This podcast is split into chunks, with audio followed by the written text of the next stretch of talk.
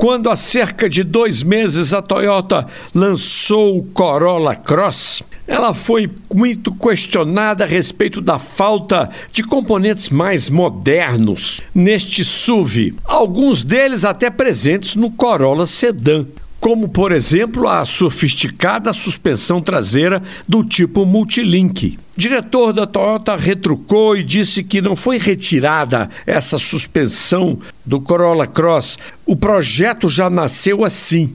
E vários outros pontos do Corolla Cross criticados, como o freio de estacionamento que funciona com pedal.